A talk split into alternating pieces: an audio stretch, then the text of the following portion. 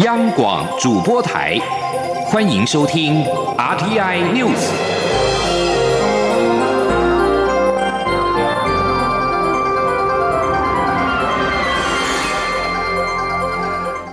各位好，欢迎收听这节央广主播台提供给您的 RTI News，我是陈子华。前建国造迈入了新的阶段。蔡英文总统在南下高雄的台湾国际造船公司主持了厂房及卷板作业的启用仪式。美国在台协会。处长厉英杰也应邀出席观礼。总统表示，前舰是发展不对称战力、贺阻敌舰的重要装备。如今开始动工，让世界看见台湾守护主权的强力意志。同时，总统强调，只要大家继续努力，前舰国造一定能够开出美丽果实，让国防再添力量。记者王兆坤的报道。前舰国造建造案开工，蔡英文总统、国安会秘书长顾立雄、国防部长严德发等文武官员按下启动按钮。弯板机将第一块钢板弯制成型，宣告前建国造迈入新纪元，树立台湾国防史与造船史的里程碑。蔡英文总统致辞表示，走在历任政府没有真正走过的这条路，确实有着重重挑战与种种质疑，但不会打倒我们。从今天起，台湾制造的前舰开始建造。总统指出，前舰动工有三项重要意义，首先是透过动工粉碎不实谣言。其次是展现政府落实国防自主的强烈决心，因为和平靠国防，坚实国防要有精实军备，包括沱江舰加速量产、永鹰高教机首飞及前舰国造动工，都向国人展示国防自主的能量已经一天比一天强化。总统强调，动工的第三项意义是让世界看见台湾守护主权的强烈意志。他说：“潜舰是海军发展不对称战力，贺主敌舰围绕台湾本岛的重要装备。过去很多人想做，但都只闻楼梯响，不见人下来。现在随着潜舰国造的落实，到未来的成军，一定能让世界看到我们守护主权的坚持。”总统并借此场合向所有的国军弟兄姐妹说几句话。他身为三军统帅，领导国军是责任，要和国军站在一起。总统说：“虽然保家卫国是艰辛的任务，部队演训也有些意外伤亡，但是请大家相信，整个国家都跟国军站在一起，而中华民国国军绝对是一支有韧性的军队。我们不怕苦，不怕难，更不会被挫折击倒。”总统另要求国防部、中科院、台船公司保持密切沟通，务必用审慎严谨态度做最好的风险管控，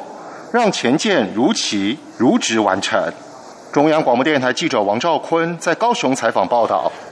美国总统当选拜登在二十三号公布了未来四年的国安团队，五十八岁的布林肯将出任国务卿，苏利文将担任白宫国安顾问。苏利文曾经表示，由于美国和中国采取灵活而且细致的做法，让台湾得以在模糊空间当中繁荣跟民主化，但是担忧北京在未来可能采取不对称的举动，应更加关注台湾的议题。苏利文并且说，在美中不影响关系的情况之下，台湾发展成令人惊艳的成功案例，而美方也持续。支持台湾活力的民主台湾，但是台湾未来几年将面临一定的压力，所有人都应该更加关注。而对美国总统当选拜登提名布林肯出任国务卿，对此外交部也在今天表示，充分掌握相关的发展，政府和美国两大党均保持密切的互动，台湾将持续扮演美国的可靠重要的伙伴。国民党团因为不满政府开放来猪进口，已经十二度背革了行政院长苏贞昌的施政报告，而院会也多次陷入了空转，累计七百多项的法案没有办法在院会一读复委。而对此，国民党团总召林维洲在今天宣布，党团大会已经决议同意下一次的院会可处理报告事项，但是苏贞昌在没有道歉之前，仍会继续背革施政报告，不会让苏贞昌上台。记者刘玉秋的报道。政府将在明年一月开放来猪进口，在野党强烈反弹。国民党立院党团以十二度背葛行政院长苏贞昌的施政报告，院会也多次陷入空转。目前已累积多达七百项法案无法在院会一读复轨，引发民进党强烈抨击。其他包括民众党、时代力量党团，对于国民党团多次被葛院会也颇有微词，呼吁尽早恢复议事运作。面对外界质疑被葛院会的批评，国民党团总召。林维洲二十四号宣布，党团已决议二十七号起的立法院会可先处理报告事项，但苏贞昌未道歉前仍不得上台施政报告。党团党的是苏贞昌个人，质疑他对来猪进口的政策事前未充分说明沟通，事后又不谦卑，因为昨事今非道歉。我们过去到现在背个十二次，其实是我们有分开来分流，就是说第一个委员会不背个，所以委员。会召开。第二个预算不不背个，所以总预算的报告也通过了，前瞻的预算也通过了，还有防疫啊纾困的预算报告也通过了，都没有挡。苏贞昌已经上台好几次，我们挡的是苏贞昌个人哦。的施政报告。另外，立法院卫环委员会二十四号针对卫生福利部函送修正与开放来猪、来牛进口相关的八项行政命令进行朝野协商。协商过程，国民党立委主张退回，但民进党立委认为应将全案保留。朝野最后并未就修正的行政命令进行实质协商，没有具体共识，同意留待立法院长游锡坤另外召集协商后再议。不过，时代力量在协商中提出一项附带决。决议认为，卫福部仅依食品及相关产品输入查验办法第二十四条办理退运或销毁，有放纵业者之嫌。为了避免业者存有侥幸心态，输入产品查验不符合相关规定者，卫福部应依据《食品安全卫生管理法》第四十四条规定，处新台币六万元以上两亿元以下罚款；情节重大者，并得命其歇业、停业一年等裁处。而这项提案也留待之后的协。商在讨论。中广电台记者刘秋采访报道。而行政院在近来因为开放来住进口政策辩护所引发的政治风波，重创了行政团队的士气。而内阁改组以及各块交棒等传闻不断，苏贞昌也勉励基层公务员要挺住，不要气馁，能做事最重要。空军一架 F 十六战机在十七号失联，迄今没有寻获。行政院国家搜救指挥中心在今天表示，截止到二十一号的下午五点三十分，均未发现失联人机，因为搜寻已经超过了七十二小时而停止搜寻。由国防部接续水下探测以及打捞的作业。国防部同时已经协调了海巡署舰艇原则支援海面搜寻到二十四号，另外已经委托民间奥黛丽斯号打捞船以及科技部。海洋研究中心“微风一号”科研船执行战机黑盒子侦测跟打捞的作业。同时，国搜中心也表示，截止到二十一号下午五点三十分为止，共累计出动了国防部搜救机四十三架次、空军总队搜救机三架次，以及海军舰艇二十一艘次和海巡署舰艇三十六艘次执行搜救的任务。中央银行在今天公布了十月平均货币总计数 M1B M2，其中被视为是台北股市动能指标的 M1B 年增率持续上升为百分之十二点八五，这创下了二零一零年七月以来的新高。这也显示国人将定存转成活期。储蓄存款对台股的参与热度相当强，而至于台股资金是不是会过度的泛滥，对此央行也表示，由于疫情控制得当，台湾经济成长率相较其他国家好，台股表现好是有经济基本面支撑的因素。记者陈林信宏的报道。央行统计，以定期性存款为主要组成分子的 M2 十月下降，主要是因为外汇存款成长减缓所致。这也是因为新台币强劲升值，以外币计价转换成新台币，因此减少。至于以活期性存款为最大组成分子的 M1B，则上升至百分之十二点八五，创下十年四个月新高，是因为活期储蓄存款成长增加所致，和股市热度密切相关。央行表示，十月。虽然台北股市因为美国总统大选仍显观望，股票市场日平均成交量降至一千六百多亿，但证券划拨存款在九月呈现下降后，十月又增加了三百四十多亿，且融资也达到两千零九十一亿，创下两年来新高。央行指出，这也显示台北股市投资人参与热络。不过，国内资金热钱满意，似有转向股市和不动产的状况。央行认为低利率是是全球现象，再加上国内疫情控制得当，台股仍有基本面支撑。央行经研处副处长吴义娟说：“因为这是全球的一个现象，因为全球低利率，我们有呃台商资金回流了，政府鼓励呃投资台湾的三大方案嘛。那因为要因应那个。”疫情虽然我们是相对其他国家比较好，但政府也是在三月以后陆陆续续有推出一些对中小企业的一些融通的机制，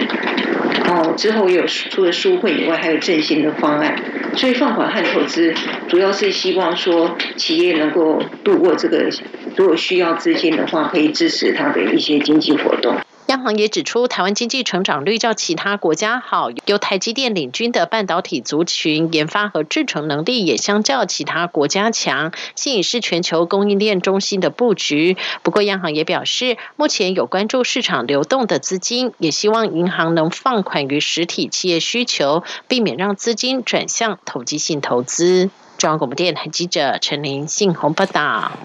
全球俗称武汉肺炎的 COVID-19 疫苗研发好消息是频传。中央流行疫情指挥中心发言人庄仁祥在今天表示，台湾最快在明年的第一季就可以透过疫苗全球取得机制，购得百分之十到百分之五十人口的疫苗量。以每人两剂来推估，台湾至少可以买到四百六十万剂的疫苗，花费大约是四千八百三十万美元。而根据外电的报道指出，英国牛津大学以及阿斯特吉利康公司合作的武汉肺炎疫苗最新临床试验显示，此疫苗保护力平均效果仅百分之七十，也引发了讨论。对此，庄仁祥解释说，此疫苗为腺病体载体疫苗，临床试验也发现，如果第一剂只打一半的剂量，第二剂打整支的剂量，可望保护力提升到百分之九十。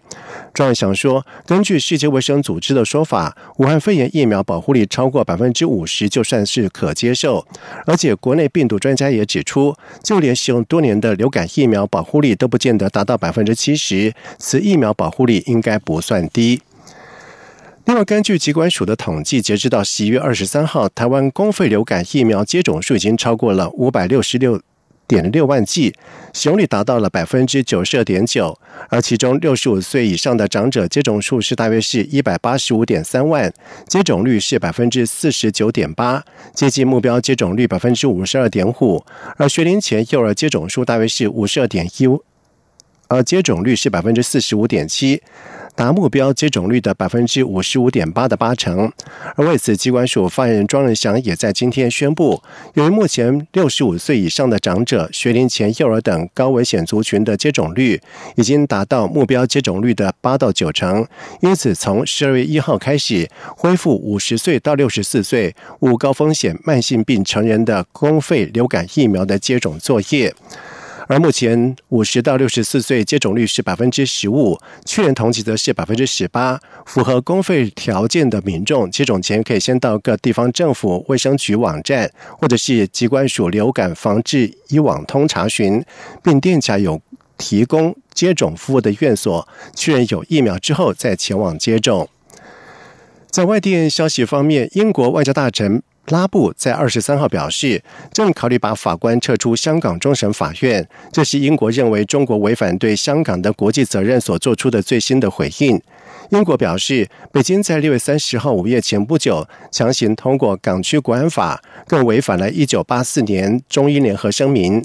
伦敦反对中国取消香港泛民主派议员资格，也不满香港高层针对政治反对派以及让艺人士晋升做出的种种的举动。英国认为这些就是所谓的报复。一九九七年香港主权移交中国之前，英国统治香港一百五十多年。拉布在每六个月针对香港定期发布的最新的《香港问题半年报告》前言写出，这一直是也会继续是香港后移交历史上最让人担心的时刻。他并且说，已经开始讨论要怎么处理在香港终审法院的英国法官。而香港政府会议报告中广泛的攻击跟无根据的指控，称之为不负责任的说法。另外，根据中国官方新华社指出，中国外交部驻港公署对半年报告表达强烈的愤慨以及坚决的反对。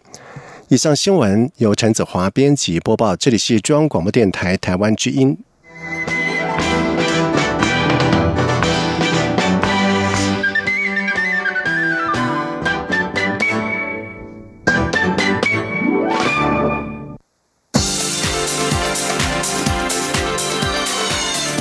是中央广播电台台湾之音，欢迎继续收听新闻。现在时间是晚上的七点十五分，欢迎继续收听新闻。全球规模最大的国际学生设计竞赛——台湾国际学生创意设计大赛，在今年几乎没有受到疫情的影响，仍收到来自于六十四个国家跟地区多达两万件的参赛的作品。而日本东京艺术大学学生李念泽的动画作品《草莓糖》拿下了年度的大奖，而台北商业大学六名学生将女性月经视觉化，以红色的斗鱼比尼精血，得到了评审的青睐。荣获数位动画类的金奖。记者郑祥云、陈国维的报道。二零二零台湾国际学生创意设计大赛颁奖典礼在台北西门红楼举行。透过沙画演出，呈现今年及时行动的主题，连结联合国所倡议的永续发展目标。今年全球有八百六十所大专校院的学生参赛，共交出两万零三百七十七件作品，是这项比赛举办十三届以来的第三多，而且海外件数占七成三，丝毫不受疫情影响。在这样一个啊，COVID-19 哈。这个严重影响世界的时候，我们这个比赛今年不止继续举办啊，而且今年哈有六十四国的啊国际的啊来共同参与，参赛的共同参与，那参与竞赛的作品哈也超过了两万件。最受瞩目的年度大奖，今年由日本东京艺术大学学生李念泽获得。他在草莓堂的动画作品中，透过内敛童趣的画风，对比现实世界的黑暗面，反映现在社会人普遍畏惧权威以及漠视小孩子的权益，让他赢得新台币四十万元奖金。就读台北商业大学的六位学生，呼应联合国性别平权的议题，以动动画《一条鱼在我床上》将月经视觉化，提醒女生不要常因。为月经而感到难为情，获选数位动画类金奖，暴走二十五万元奖金。我们就是用那个斗鱼来表现我们那个精血的概念，然后就用一只鱼来贯通我们的主轴。然后我们的画面里面还有玉林啊，然后骨牌，还有欲望，就是都跟月经有关这样子。月经是我们的一部分，我们没有办法避免，所以就跟他好好相处。南台科技大学李宣燕等八名学生，则以儿童益智的作品荣获产品设计类金奖。比较多落在这样的需求的孩童是在开发中国家，因为我们第一个接触到的个案是在越南的小朋友，那他是因为就是小时候因为受伤，然后就截肢，因为医疗资源不足。那或者是我们可能外地比较没有卫生环境没有好的地区，可能他如果受了伤感染，那就是需要做截肢。对，那我们比较可能会比较偏帮忙可能国外部分。台湾国际学生创意设计大赛今年共选出七十五件得奖作品，其中台湾学子拿下三十九件，超过半数，表现突出。所有得奖作品除了在官网公开，也将于十二月六号到十三号在台中的国立公共资讯图书馆展出。中央广播电台记者郑祥云、陈国伟台北采访报道。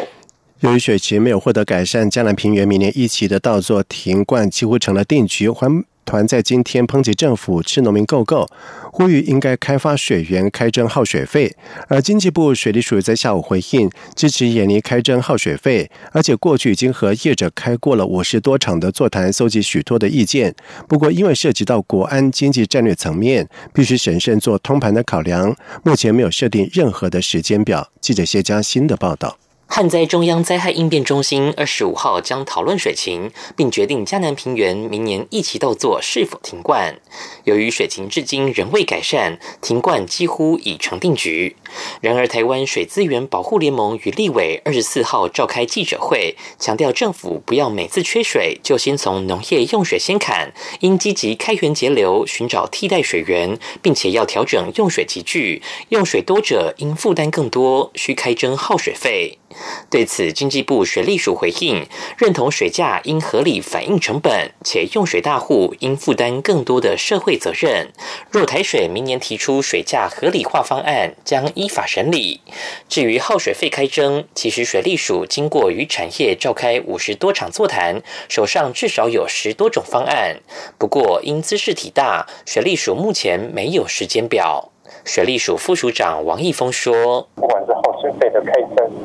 是水价的调整，它是一个国家整体。经济、国家安全战略的问题，所以必须审慎。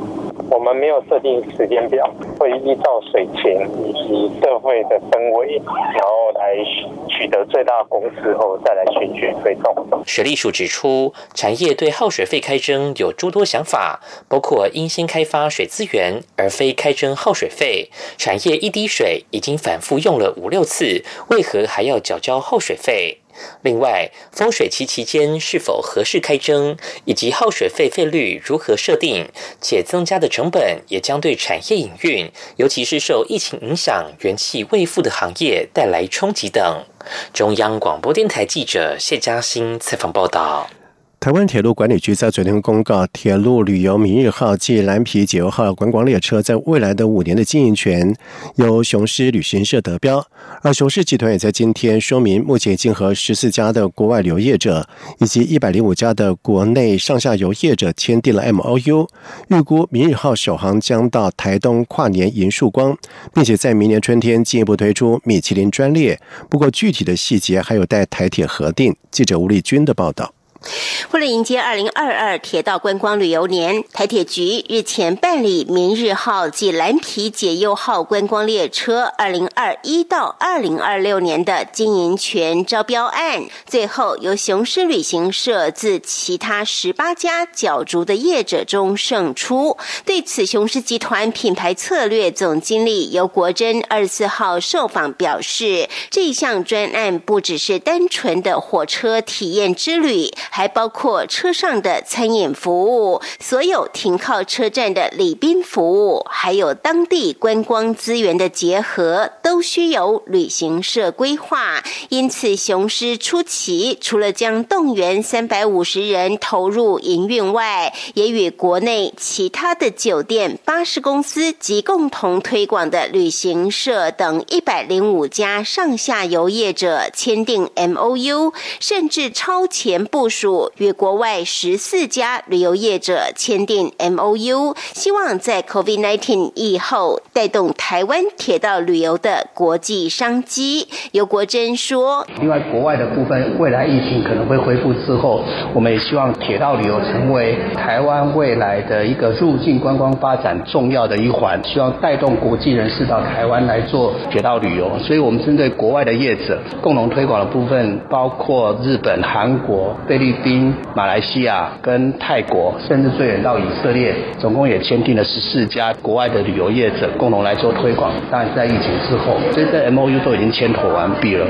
目前，雄狮初步规划，明日号将于十二月三十一号分头从台北及台中首航，开往台东太马里，迎接明年的第一道曙光。之后，还将陆续推出自台北、台中、高雄出发。的专列包含五天四夜等环岛行程。此外，明年四月也将推出米其林专列，由米其林大厨亲自在列车上为旅客备餐。不过，具体游程、日期及售价仍需经台铁核定后才能上线开卖。只是要价并不便宜，每天大约新台币一万元起跳。中央广播电台记者吴。丽君在台北采访报道。因为小提琴家黄俊文是 NSO 国家交响乐团本乐季的驻团的音乐家，这个礼拜六开始，他将和 NSO 团员在台北、苗栗、云林带来多场的音乐会演出，也将深入各校园和年轻乐迷分享他对于音乐热忱跟见解。记者杨仁祥、江昭伦的报道。刚返台并结束十四天隔离的 NSO 本月季驻团音乐家黄俊文，本周末将展开他在台湾的一系列音乐会演出。二十八号，先于台北国家音乐厅与 NSO 及指挥吕少佳演出布拉姆斯小提琴协奏曲。该首曲子是黄俊文十九岁参加瑞士西洋国际小提琴大赛获得首奖时的决赛曲目。但那次比赛之后，因为觉得自己对音乐的理解还不够，从此再也没有公开演出过这首曲子。直到今年，他觉得是时候可以和 NSO 团员一起演出，因此对他来说意义特别重大。之后，黄俊文则会接同 NSO 团员在台北、苗栗、园林举办室内音乐会，现演圣桑斯、佛瑞等法国作曲家的精彩作品。三十岁的黄俊文是继林昭亮之后打进美国主流乐坛的台湾小提琴家，以强烈的表现力、特色的音色与自信，获得国际乐坛肯定。对于黄俊文年纪轻轻就能展现对音乐独到的见解，NSO 艺术顾问吕少佳也赞誉有加。他很有一个文质彬彬的的样子，然后他呃非常有条理，哈，这在他的音乐也都很显现，然后很很很很温暖，很呃很有内涵，哦，呃我我觉得我个人觉得啊，他有一个有一个很大的气度，有一个像像王者的那在演奏的时候有那种像一个王者的那个那个气度，是我觉得看得出来是将来是非常有希望的。身为 NSO 有史以来最年轻的驻团音乐家王俊文笑说：“压力很大，也觉得很荣幸，希望能利用这样的光环，与 NSO 团员一起和乐迷分享他喜欢的音乐。特别是在疫情期间，他尤其珍惜。有任何演出的机会，我都非常珍惜，特别珍惜现在，所以我很高兴说愿意回来台湾，然后可以有这样子。你 know，虽然防疫十四天，呃，然后 挖了好多次鼻子，不过不过最后还是因为。”能够站在舞台上，跟音乐，呃，把我最喜欢的音乐跟乐迷们分享，我觉得是对我来讲最重要的事情。除了音乐会演出，黄建文认为音乐教育很重要，因为艺术就像是一种品质，也是培养未来乐迷很重要的机会。因此，他也会到各级学校向年轻乐迷分享他对于音乐的热情。中国面台记者杨日强、张昭伦台北采访报道。葡萄牙是欧盟部长理事会下一任的主席国，总理科斯塔在二十四号表示，历经了 COVID-19 疫情之后，需要的任务就是要重建欧洲产业。同时，他并且表示，这波疫情凸显出欧盟变得十分依赖中国等国家所供应的必需品，这让供应链更容易面临中断的风险。他并且谈到了葡萄牙明年一月一号起担任欧盟部长理事会轮值主席国六个月的重大任务，而欧洲中央银行在二十四号。一份最新的报告显示，在疫情导致衰退期间，欧元区企业变得是越来越脆弱。不过，目前为止，公共机构给予的支持已经限制住了损失的幅度。接下来进行今天的前进新南向。前进新南向。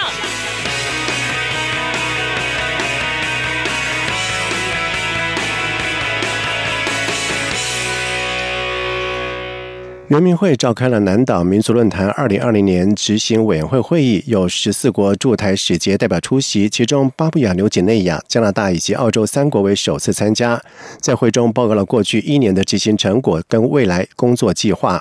同时，会也决定在明年执委会在马绍尔群岛举办。圆明会表示，明年会有原住民国际音乐节，在澳洲举办的亚太当代艺术三年展等，加深南岛民族的交流。而圆明会主委伊将巴洛尔表示，台湾政府核定通过六年计划，有稳定的预算跟人力来推动南岛区域的语言文化产业、人力资源培育等工作。对于许多人曾经来台求学的越南学生来说，台湾的鸡排店总是觉得早年离乡背景岁月当中难忘的一道风景。而台湾鸡排的咸香脆嫩多汁，更成为了留台越生阮德良的青春的记忆。他在台湾生活十年之后，两年前返乡决定创业，引进台湾鸡排文化，要让越南民众体验装袋鸡排边走边吃的畅快。而在开业一年多以来，到店用餐的人数，除了越南本地尝鲜客之外，不少曾经留学台湾的越生也是冲着烙印怀念滋味。他并且说，越南不喜欢食物沾手，但是鸡排就是要装在袋子里面。就像他招牌上面标榜的“正宗台湾”，不止不能够走味，吃的方法跟感觉也要对味，并且将心中的鸡排的魂梦分享给越南的民众。以上新闻由陈子华编辑播报，这里是中央广播电台台湾之音。亲爱的海外华文媒体朋友们，我是中华民国侨委员会委员长童振源。侨委会为鼓励海外华文媒体撰写有关台湾人在世界各地的努力与贡献，特别创设海外华文媒体报道大奖，规划平面、网络报道类、广播类。两类各三个奖项，整件作品只要能展现海外华文报道的专业及深度，就有机会获得美金两千五百元的奖金。报名自即日起至十一月三十日止，相关资讯请上侨委会官网或脸书专业查询。让我们一起汇聚全球侨胞能量，让世界看见台湾。